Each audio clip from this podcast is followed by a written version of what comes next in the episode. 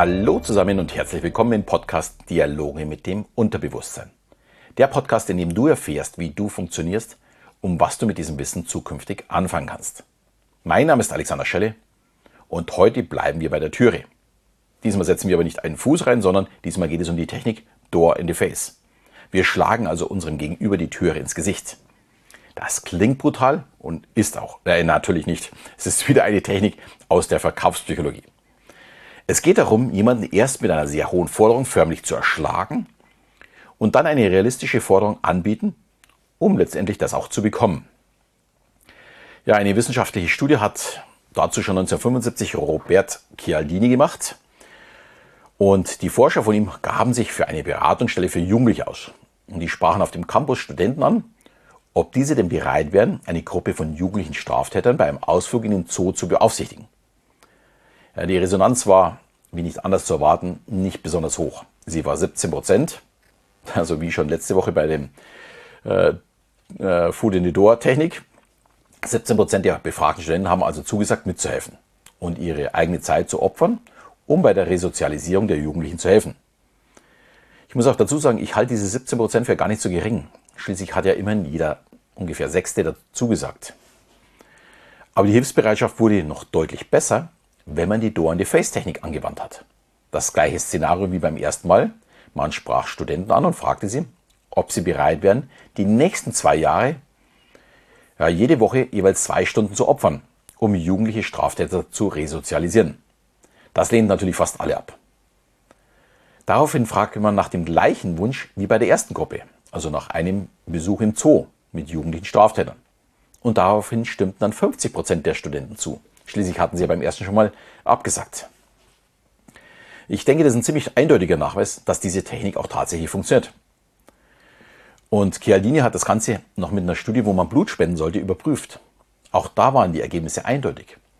Und das Beste war, äh, ja, mit dieser Technik waren die Spender auch für die Zukunft bereit, ihr Blut zu spenden. Sprich, die wurden so einmal angefüttert und kamen dann immer wieder und waren dann bereit, wirklich mehr zu geben. Und die Wissenschaft erklärt sich den Erfolg dieser Technik mit der Reziprozität, die ich ja schon mehrfach hier in meinem Podcast besprochen habe dass der andere mein Nein für die zu hohen Forderungen akzeptiert, ist wie ein Zugeständnis. Und bei der nächsten Bitte muss ich dann also selbst auch ein Zugeständnis machen, um ein Gleichgewicht zu halten. Ansonsten bin ja ich der Böse und das wollen wir, glaube ich, alle nicht. Das kommt, dass die zweite Bitte deutlich kleiner und man spricht von dann von einem Kontrasteffekt. Es gibt aber auch Forscher, die sehen es etwas anders. Sie glauben, es hat mit dem Gefühl der Schuld zu tun es fällt uns schwer, jemand anderen etwas schuldig zu sein, was mehr oder weniger auf das Gleiche hinausläuft. Und das kann man natürlich auch äh, wieder privat einsetzen. Wenn ich meinen Kumpel frage, ob er mir am Wochenende zwei Tage beim Umzug hilft, wird er händeringend nach einem Ausweg suchen. Wenn ich ihn allerdings im Anschluss bitte, mir nur zwei Stunden zu helfen, um die wichtigsten Dinge zu transportieren, wird sehr, sehr schnell ein Ja kommen. Funktioniert ganz, ganz sicher äh, in 90 Prozent der Fällen. Also hier, dass hier jemand nochmal abschlägt, das ist mit Sicherheit kein Kumpel mehr. Und vielleicht kennt auch der eine oder die andere natürlich die Webinare, wo am Ende so ein Verkaufspitch kommt. Und hier wird diese Technik sehr häufig angesetzt. Ihr bekommt mein Coaching, meine Schulung, das Buch, was auch immer. Und das hat einen Wert von 19.845 Euro. Wollt ihr das haben? So, kurze Pause. Ich weiß, ihr benötigt es und es ist sehr, sehr viel Geld. Also man hat natürlich schon eine Ablehnung bekommen für die 19.845. Und ja, es ist wirklich sehr, sehr viel Geld. Und daher bekommt ihr es jetzt für 37,50 Euro im Angebot. Jetzt müsst ihr zuschlagen. Ja, ist jetzt ein bisschen übertrieben mit diesen 37,50, aber so ähnlich läuft es bei sehr vielen ab. Und es funktioniert natürlich auch. Denn es kam zuerst die Ablehnung für diesen immens hohen Preis, danach kommt der niedrigere Preis und dann sagt man sich, hm, also wenn ich es jetzt so günstig bekomme, schlägt natürlich schon mal dieses Sonderangebotswissen äh, durch, aber natürlich auch diese Schuld. Ich habe ja schon einmal null, äh, Nein gesagt. Wichtig bei der Training ist allerdings, die beiden Bitten dürfen nicht gleichzeitig vorgetragen werden. Dann könnte man mit einem Nein zum Beispiel beides beantworten. Also erst die erste Bitte und danach im Anschluss die zweite. Und man benötigt für die erste natürlich ein klares Nein. Sprich, diejenigen, die nach diesen 19.845 sofort weiterreden, die haben den anderen noch nicht dazu gebracht, innerlich Nein zu sagen. Erst mit dem Nein steigen dann die Schuldgefühle und die Chance wächst, eine Zusage auf das zweite Angebot zu bekommen. Und das Ganze funktioniert natürlich in einem Dialog vielleicht besser als jetzt beim Webinar. Schließlich kommt das Nein dann direkt an. Außerdem ist es auch wichtig, um welche Bitte es geht. Ist etwas Soziales oder etwas, Eigen, äh, oder etwas Eigennütziges. Und man sollte auch eine möglichst große Nähe zu dieser Person haben. Was aber jetzt nicht außergewöhnlich ist, wenn ihr meine Folge zum Thema Pacing and Leading schon gehört habt. Also hier passiert genau das, dass ich diese Nähe erst erzeuge und den anderen dann mehr oder weniger schon führe. Es gibt aber natürlich auch eine kritische Sicht auf diese Technik. Ist die erste Bitte überzogen, dann kann man den anderen natürlich auch ganz verlieren. Und ich behaupte, es passiert auch ganz viel bei diesen Webinaren. Ich wäre manchmal wirklich bereit gewesen, einen angemessenen Preis zu bezahlen. Aber wenn ich dann höre, der andere schätzt seine Leistung auf 20.000 ein, dann hat er mich meistens schon verloren. Wer denn dann nur noch einen Bruchteil davon nimmt, hat mich vorher einfach verarscht. Und wenn ich etwas dick habe, dann ist es so, wenn ich verarscht werde. Und das ist wirklich dieses Kritische. Aber es gibt genügend, die da trotzdem drauf reinfallen oder die dieses mitgehen und sagen, hm, wow, da muss ich ja zuschlagen. Ich bin es auf jeden Fall nicht. Und selbstverständlich kann man diese Technik auch andersrum verwenden. Wenn ein Verkäufer fragt, was ist es dir wert, dann sage einfach einen sehr niedrigen Preis.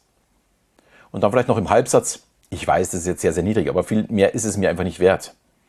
Entweder bricht der Verkäufer ab oder nennt seine unterste Schmerzgrenze. Wenn er abbricht, kann man trotzdem noch fragen, was hättest du dir denn vorgestellt? Äh, hier ist aber wirklich schwierig. An solcher Vorgehensweise hindert uns so ein bisschen unser, ja, unser Benehmen, wie wir miteinander umgehen.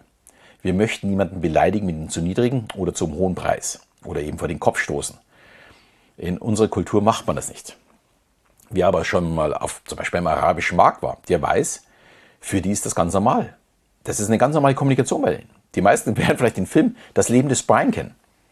Da möchte Brian einen Bart auf dem Markt kaufen und fragt, wie viel. Ich würde sagen, wir hören einfach mal rein. Wie viel? Schnell. Was? Es ist für meine Frau. Oh, äh, 20 Shekel. Fein. Was? Da bitte sehr. Moment mal. Was? Ja, wir müssen erst falschen. Nein, nein, nein, ich muss Was schnell... meinen Sie mit nein, nein, nein? Ich habe keine Zeit Dann geben für... Sie ihn zurück. Nein, nein, ich habe ihn bezahlt. Bert? Ja? Dieser Mensch will nicht falschen. Will nicht feilschen? Also gut, wenn es denn sein muss. Na gut, hören Sie, ich will 20 dafür. Sie haben sie Wollen gekriegt? Sie etwa behaupten, er wäre nicht 20 Shekel wert? Nein. Sehen Sie sich das an, fühlen Sie die Qualität, das sind keine Ziegenhaare. Gut, dann gebe ich Ihnen 19 dafür. Oh nein, nein, nein, kommen Sie, so macht das keinen Spaß. Was? Falschen Sie wie ein vernünftiger Mensch, ist doch keine 19 wert. Sie sagten gerade, er wäre 20 wert. Oh meine Güte, meine Güte. Los, kommen Sie, falschen Sie. Na schön, ich gebe Ihnen 10. Schon besser so. Zehn? Sie wollen mich wohl beleidigen, Mann? Mich mit einer im Sterben liegenden Großmutter? Zehn? Na gut, dann gebe ich Ihnen 11. Ja, so geht das. Er sagt elf, habe ich richtig gehört? Er sagt elf und mich hat er zwölf gekostet. Wollen Sie mich ruinieren? 17. Na, na, na, na, 17. 18? Nein, nein, Sie sind bei 14. Na, dann gebe ich Ihnen 14. 14? Das soll doch wohl ein Witz sein. Aber wieso? Sie haben gesagt, ich soll das sagen. Sagen Sie mir, was ich sagen soll, bitte. Offerieren Sie mir 14. Ich gebe Ihnen 14. Hört ihr, er will 14 zahlen für dieses Stück. 15. 17, mein letztes Wort. Und kein Pfennig weniger oder mich soll der Schlag treffen. 16. Gemacht. War nett, mit Ihnen Geschäfte zu machen. Hey, hören Sie mal, ich gebe Ihnen das hier noch dazu. Ich will es nicht. Trotzdem Bert? Dank. Ja? Oh, gut. Einverstanden, einverstanden. Wo sind die 16, die Sie mir schulden? Ich gab Ihnen gerade 20. Oh ja, natürlich. Dann schulde ich Ihnen vier. Nein, ist schon gut in Ordnung. Warten Lassen Sie es so. Ich hab sie irgendwo. Nein, die vier für die Flasche. Vier? Für diese tolle Flasche? Vier? Sehen Sie sie an, sie ist zehn wert und dabei zahle ich noch zu. Aber Sie haben doch gesagt, Sie wollen sie mir schenken. Ja, aber wert ist sie zehn. Also gut, also gut. Nein, nein, nein, nein, nein, sie ist keine zehn wert. Sie müssen mit mir streiten. Zehn für diese Flasche? Sie müssen verrückt sein. Naja, wer nicht will, der hat schon. Natürlich ist das jetzt überspitzt, aber genau so läuft es auf den Märkten ab. Wir waren 1991 das erste Mal in Kairo und natürlich wurden wir bei den Souvenirs über den Tisch gezogen. Und unser Reiseleiter hat uns dann gezeigt, wie das funktioniert auf dem Markt. Für uns war das damals eine ganz neue Welt. Sowas gab es bei uns nicht. Äh, Für uns war es einfach nicht höflich, dem anderen die Tür ins Gesicht zu schlagen. Aber in anderen Kulturen offensichtlich vollkommen normal. Mein Tipp ist, diese Technik lieber sehr, sehr achtsam einsetzen. In meinen Augen bringt es wenig, jemanden offensichtlich verarschen zu wollen. Ich nutze lieber ein gutes Miteinander für ein Ergebnis, wo beide Seiten zufrieden sind. Aber zumindest wisst ihr jetzt, wenn euch jemand über den Tisch ziehen möchte. Und dann darf man natürlich auch genauso hart dagegen vorgehen. Dann darf ja es keine Rolle mehr spielen, ob man das nicht tut. Wenn der andere hart ist, kann auch ich hart sein. Ja, ich hoffe, dir hat die Folge gefallen. Ich würde mich natürlich wie immer freuen, wenn du diesen Podcast mit deinen Freunden teilst. Ich bin mir sicher, die können auch von diesem Thema profitieren. Und wie immer freue ich mich natürlich weiterhin über eine 5-Sterne-Bewertung. Und in diesem Sinne verabschiede ich wieder bis zum nächsten Mal, wenn es wieder heißt Dialoge mit dem Unterbewusstsein.